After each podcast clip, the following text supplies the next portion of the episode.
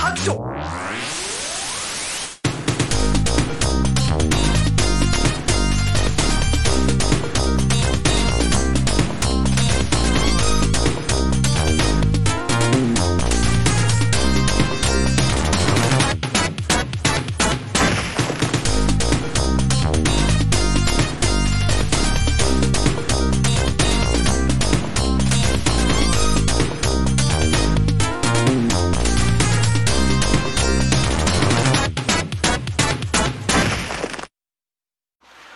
亲爱的听众朋友们，大家好！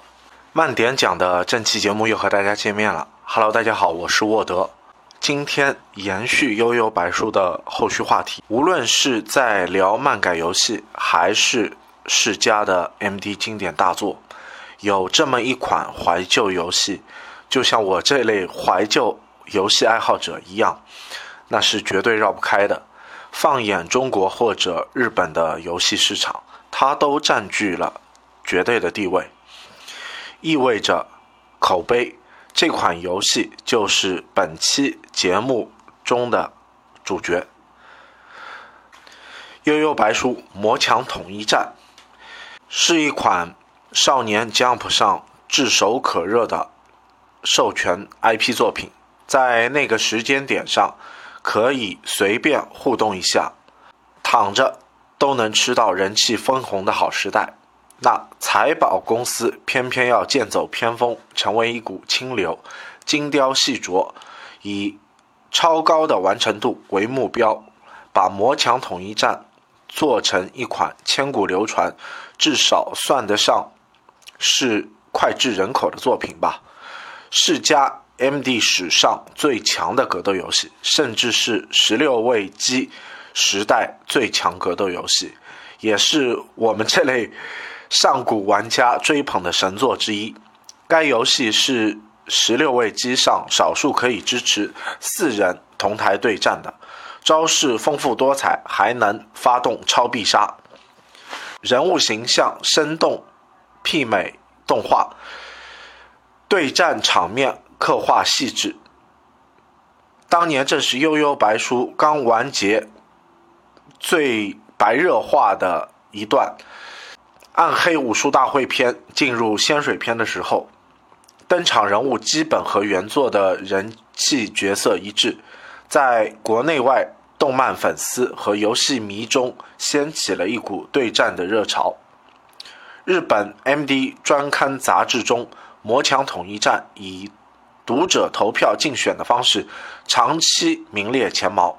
一九九五年一月，杂志最终号以优异的成绩完美毕业。名列第一的索尼和拉克鲁斯，也是世嘉的头牌游戏之一。而第三却是国内玩家比较熟悉的《梦幻模拟战》。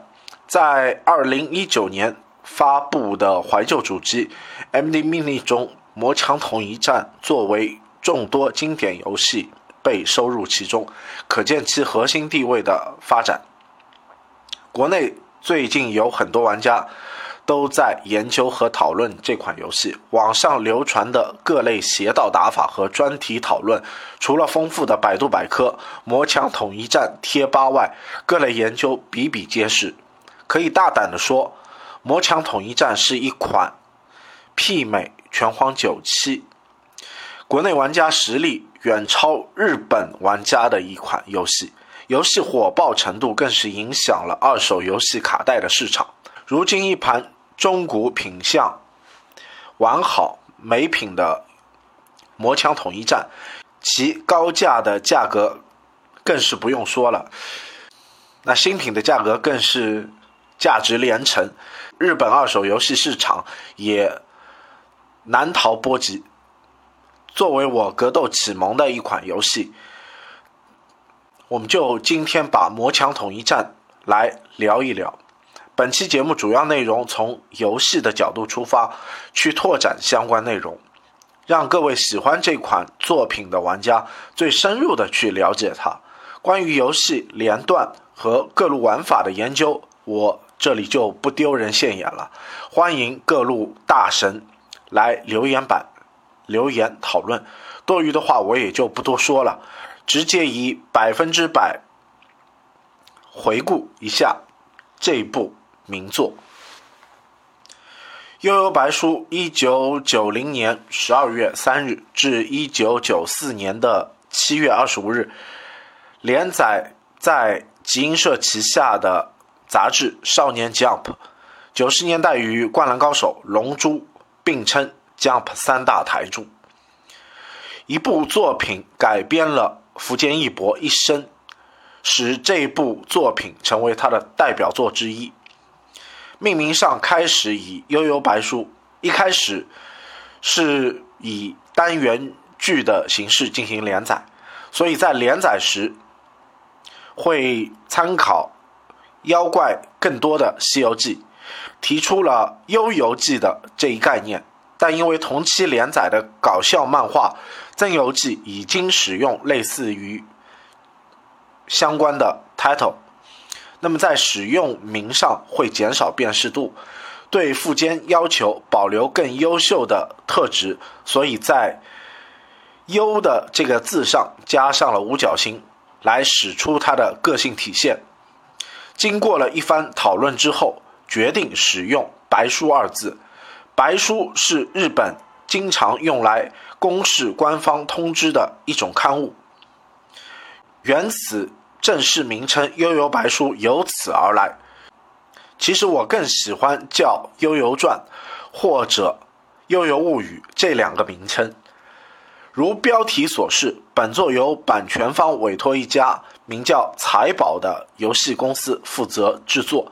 这家公司在在接到委任之前，以《火枪英雄》《大头小子》两款游戏在 MD 游戏市场上获得不错的口碑。等接到如此火热的 IP 项目，可以看出当时版权方对于财宝公司的信任。有些玩家或许对这家公司感到陌生，除了《魔墙统一战》以外，财宝公司还有像《异形战士》《守护英雄》《斑鸠》这些经典游戏。其中，《守护英雄》受《魔墙统一战》的影响颇深，可以说，《魔墙统一战》。为世家图形的守护英雄打下了良好的基础。经历这个时代的玩家并不陌生这些游戏名。我想，《魔墙统一战》这一款游戏就是 MD 格斗游戏史上的不二大作。最后决定是以投票的形式来确定这一款游戏成为漫改游戏。除了1994年9月30日发售的日本以外，《魔墙统一战》还正式登陆过巴西的游戏市场，发售日为1999年的12月。游戏制作初期参考了两部分：从街霸搓招指令到饿狼传说的波线回避，游戏简简约分明的体系，再到把防御。直接改为 C 键，可以看出游戏在立案制作上有着很大的野心和创作力。本作可以操作的角色从原作动画中改编选拔而来，但标题是《魔墙统一战》，雷禅、黄泉、区这三巨头均未登场。不过毕竟是乱斗类游戏，在选择角色的时候，《魔墙统一战》根据此前所有格斗游戏人物方框选示大不相同，而采用了角色例会，十一个角色活灵活现。虽然在当时主机硬件表现上没有办法将面目刻画的非常清晰。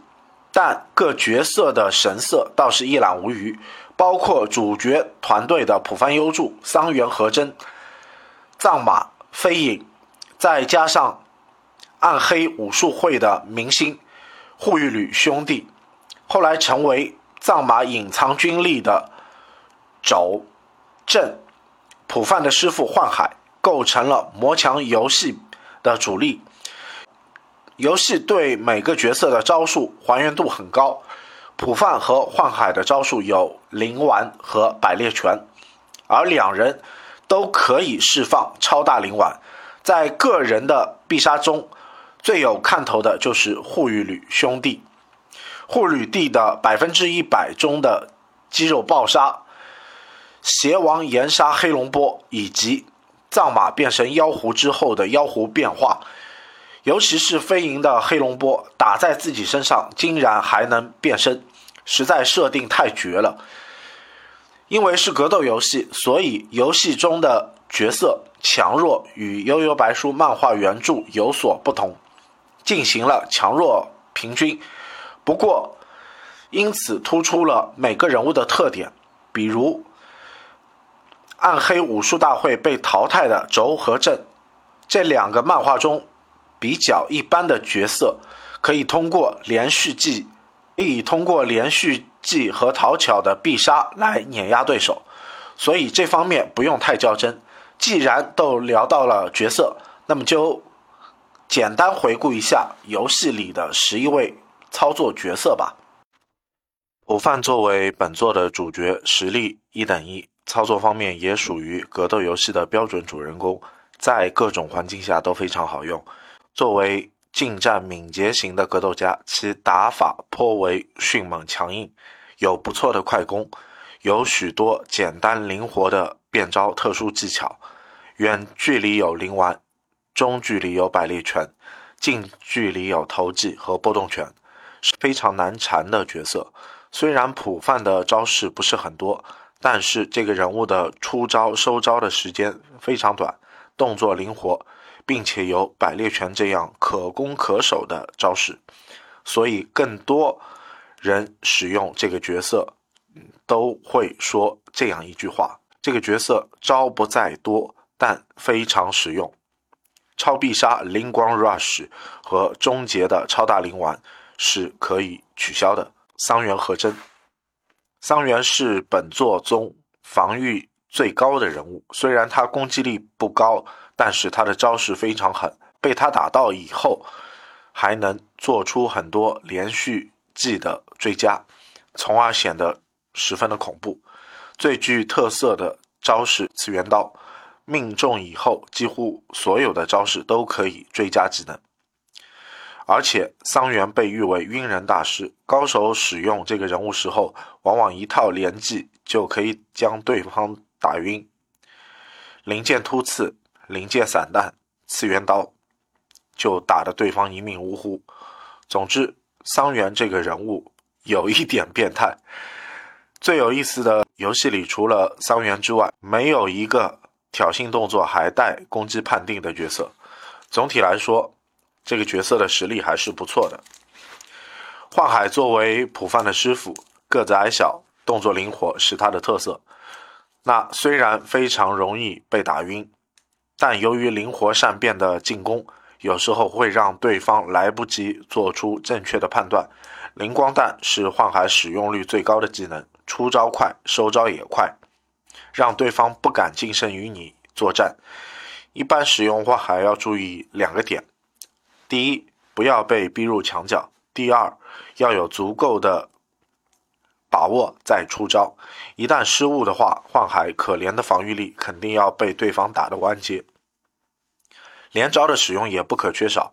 不过，幻海无法在空中释放灵丸，好在灵光弹和灵光上勾拳，也就是我们的升龙这两招的性能优异，连段弥补了上述的不足。本作中，幻海是以年轻形态出现的。最近我也看到一些视频，一些老玩家从破解的数据里面挖出还原了废弃的必杀灵光镜反冲，这个也是让我对于啊漫画和动画内容当中有了更大的一些念想。藏马拥有本作最广的打击范围。判定发动快的蔷薇四变刃，还有飞行道具，对空没有范围攻击的风华元武阵，它属于力回型角色，释放前置的魔界植物，释放比较慢，要把握好中间的距离，需要花时间练习。树林腰斩拳也可以预览妖狐风采。藏马毫无疑问是牵制方面最强的，虽然他的动作不是很快，攻击力不高，也很容易晕，但他的牵制力可以让对方只能防御，处在被动状态，也是一个玩家们喜欢的角色之一。利用蔷薇花迫使对方防御。如果打到对方，还可以跳起来做进一步的连击追加。飞影在动漫中就有很高的人气，在游戏中也一样，是大家特别喜欢使用的角色。正如动漫中所描述的那样，飞影主要就是速度快，游戏中也体现的十分透彻。虽然攻击力不是很强，但是他的速度远超任何角色，再加上黑龙附体。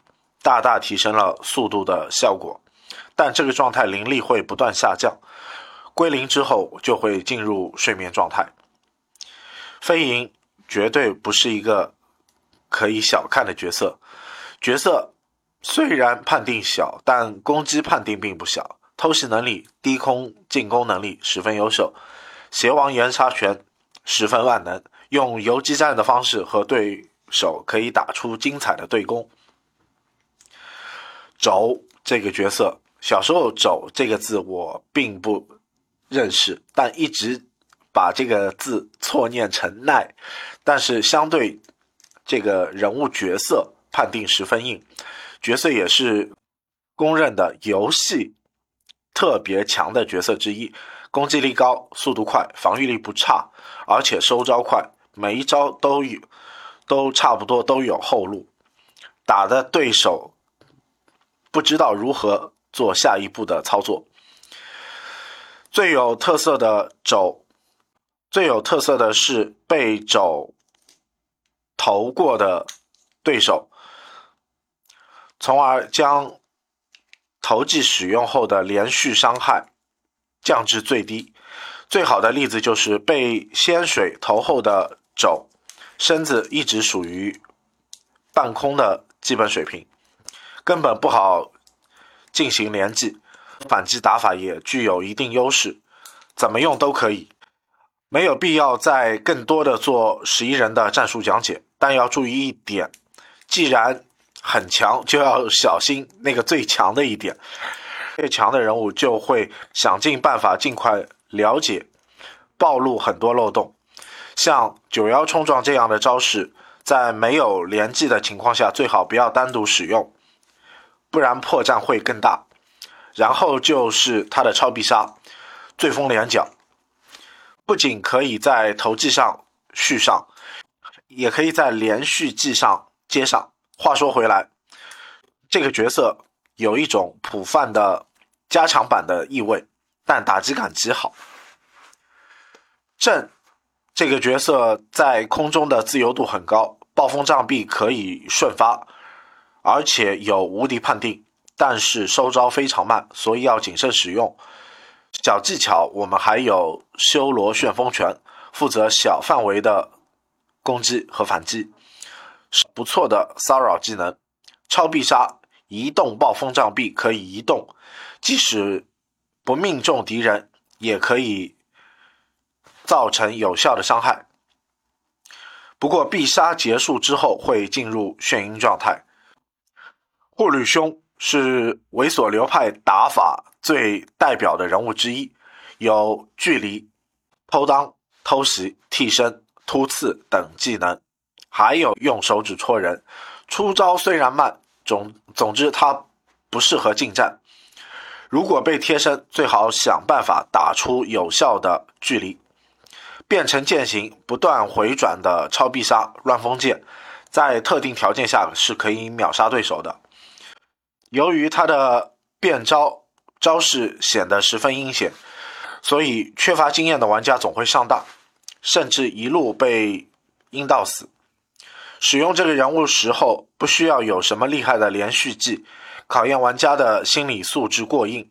等对手露出马脚，就可以使用啊突刺啊击晕啊这些技巧。把握战机，结合这个人物的特点是十分有效的。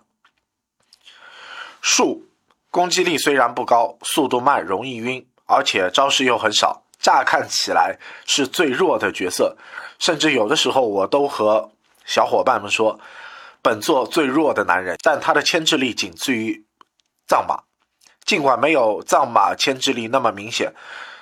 但树有一个技能令对手不能做出下段防御，暗黑二段救，再配合下段攻击，其牵制力也是很强的。因为对手不会每次都猜中对方攻击需要自己做下段防御还是上段防御，有一点偏差会被打，所以树是令人头疼的角色。但由于他的攻击力非常弱，收招非常慢。建议新人不要轻易使用，因为一般受到连续技的打击，树都会被打到晕厥，所以没有很好的操作能力和丰富的经验，不要轻易冒险。对于树的银手十分实用的这个招式，与护旅地作战，银手的远距离攻击显得优势突出。以下几个是树可以重要打击对手打法。召唤手臂进行远距离攻击以外，还可以恢复体力。其使用最多的方式，生存能力十分强。在二 v 二对局当中，时间冻结是扭转游戏的关键之一。仙水，它的优势是较长，我们可以利用这一点来牵制对方。一般来说，仙水的远程攻击依靠烈鹫红球波，中距离。靠前来压制对手，仙水前鼻的出招、收出招都十分快，而且以两次攻击的形式，所以中距离对手可以打到对手，两次攻击均可以做出顶招的判势。第一次攻击被顶到之后，用任意招式可以取消第二段的攻击，所以仙水中距离。攻击是十分强的，近身来说，仙水不算弱，也不算强，关键看你怎么用。近身的仙水下臂攻击，使对方无法做出投技的动作，而且攻击力比较远。假如没有攻击到对手，那么还有烈鹫拳这一招。仙水的烈鹫拳可以是双刃剑，要么把人踢飞，要么把自己打到挨揍，因为。有这个时间间隔，关键判断敌人是否上来做近战攻击。如果护旅地这样优势的近战角色，那么仙水的优势恰恰相反，是远程攻击。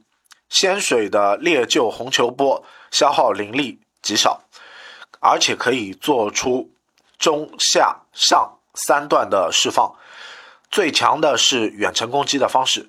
也是仙水首选的攻击，虽然收招慢，所以要想尽设法不要让对手打贴身。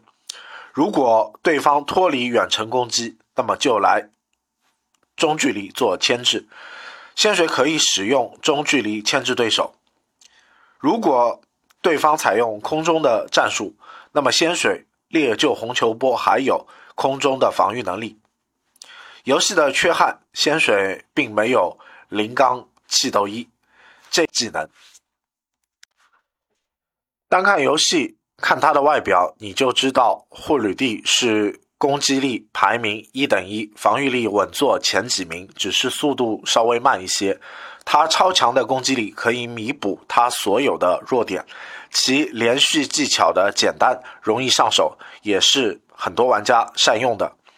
造成 HP 的伤害效果是十分恐怖的，在实战中你会发现，他出几招就可以把对手 A 死，是攻击型的王者。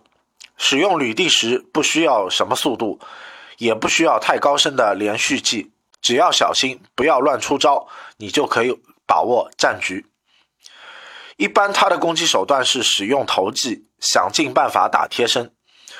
对个子不是太矮小的敌人，要先拉近距离，再做贴身。吕地的战术也是十分简单，想尽办法去打近身，一旦进入我方的攻击范围，可以毫不犹豫地用超强的攻击力碾压对手。一般心理潜在的意识都害怕与这么攻击力强硬的角色做对战，所以会选择性的防御。这个时候就可以大胆的去做一些连续技。遇到胆大会频繁做闪躲，那么我们就要观察。抓住对手闪躲的这个时间，去用连续技来攻击对方。还有一种玩家会选择豁出命跟你去打，那么你就要去拉近打贴身。虽然吕地的出招时间较长，动作较慢，尽量不要选择盲目的攻击。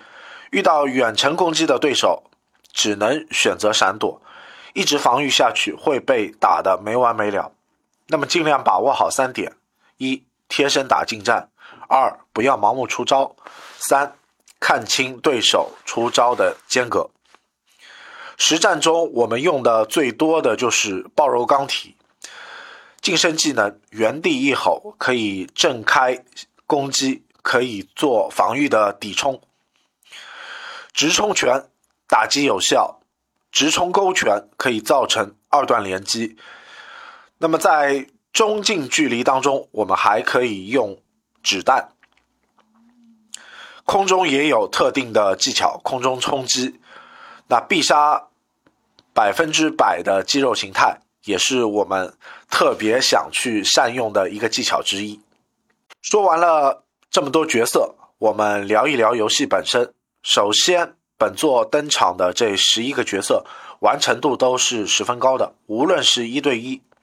只要遵守游戏的规则，不使用近招和赖招，可以说角色的平衡度还是很高的。遇到不守规矩的朋友，有时候我们就会丢手柄。毕竟格斗游戏而言，格斗差距还是存在的，在这个程度中是有接受范围的。所以说，真正做到喜欢什么角色就练什么角色。其次，游戏入门简单。只要一点游戏概念的玩家就可以轻松上手。假如你有四分差的话，当年可以四个小伙伴打上一整天。在当时，这样四人连战的游戏是十分少的。那游戏还原度的追求，类似仙水、飞银的黑龙护体、普范的连续零完存储，都还原的十分好。虽说 MD 的音质。表现的不那么尽人意，但也加入了动画的配音，更是一大亮点。那有几句台词也是让我记忆深刻，甚至都请来了浦饭幻海的声优，两个不同形态的声优也来了。那裁判小兔的旁白更是点睛之笔。最后有一点，游戏在各种不同的模式当中。不仅有单人闯关，还有四人混战和团队战。对自己实力有自信的朋友可以挑战一下一挑三的模式。可惜本作没有剧情模式。仔细的朋友在通关之后会发现有各种各样的称号，这些称号是需要一些条件来达成的。最强只要挑战胜出即可，最狂挑战赛或锦标赛中。自己或者队友使用护旅胸，胜出；鬼畜挑战打出 max hit，无敌障碍赛中以超难度成功完成一挑三。最难的还是不屈，不屈需要挑战连续二十次以上，最低则需要一百次。这个不是难的问题，关键是耐心。要说魔墙统一战不可缺少的成功元素，游戏的音乐。本作的音乐，财宝公司用了音乐小组 TKO，即铃木胜彦、半泽基夫、村田智三人与田耀贵四人合作。我最喜欢的还是斗技场的 BGM。间奏和画面的感觉，这首歌也是日本网友以投票形式入选的游戏音乐一百强。有兴趣的朋友可以自行百度了解一下这位 A C G 界出身的音乐才女啊田亚贵，她的作品涉及之广，真是这不是几句话能够说得完的。如此强大的组合，魔强统一战的音乐内容也十分有保障。那么，在游戏斑鸠之后，财宝工作财宝工作室似乎没有什么大动作，许多玩家甚至都以为他淡出了游戏行业。其实，你要细心，还是能看到很多财宝游戏公司的痕迹。在 GBA 上，根据人气。漫画改编的拳击游戏《第一神拳》，开发者正是财宝公司。开发者正是财宝公司，除了忠于原著的故事模式以外，还加上玩家创立新角色的环境，耐玩度在掌机游戏中可谓是十分不俗。